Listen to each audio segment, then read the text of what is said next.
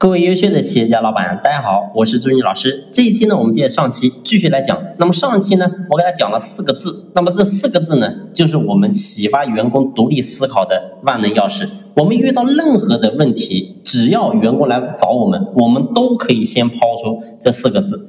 你认为呢？你认为这个事情该怎么做呢？所以你会发现，当我们去反问员工的时候，员工他一定会经过他的大脑去思考。所以这是一个习惯的养成。我希望我们今天所有的老板，你能够在这一块慢慢的养成你的行为习惯。我相信呢，对咱们经营企业会有非常大的帮助。那么，当我们问完员工，你认为呢？那么员工他一定会把他的想法给说出来。那当员工把想法说出来之后，我们做老板该怎么去做呢？那么就到了第二句话。那这个时候我们应该问他：那除了你说的这个方案、这个方法之外，还有没有更好的处理方式呢？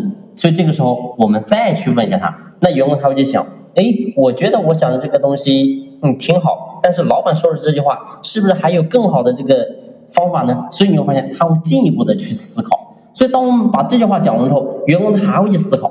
那如果说员工思考完之后，他还是没有想出来，对吧？那么呢，我们就可以把我们的想法跟员工讲一遍。那如果说员工的想法确实也挺好的。那么呢，这个时候我们可以给到员工一个台阶下，叫做就按你说的办。所以你会发现，员工他听到这几个字的时候，他内心是一个什么想法呢？他觉得我是被尊重、被认可的。哎，老板都说按照我说的办，所以最后你发现这个员工他就有这种存在感。所以我过去我也和他讲过无数次，我说企业的员工要想在企业能够真正的扎根，除了利益上的捆绑，其实还有在精神上，他也是有需求的。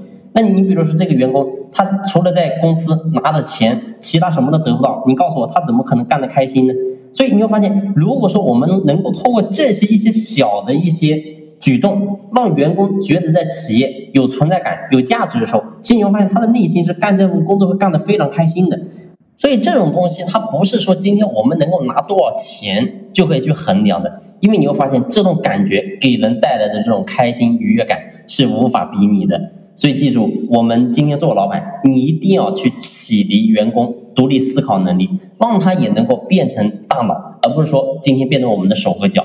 所以，如果说今天员工都是手和脚，我们做老板真的会非常累，一天到晚都在做各种决定，做各种决策。你告诉我，你怎么可能会轻松呢？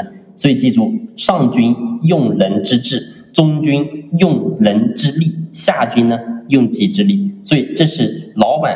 评判自己的标准，你看一下你在哪个段位，到底是上军、是中军还是下军呢？好了，这期的分享就先聊到这里，感谢你的用心聆听，谢谢。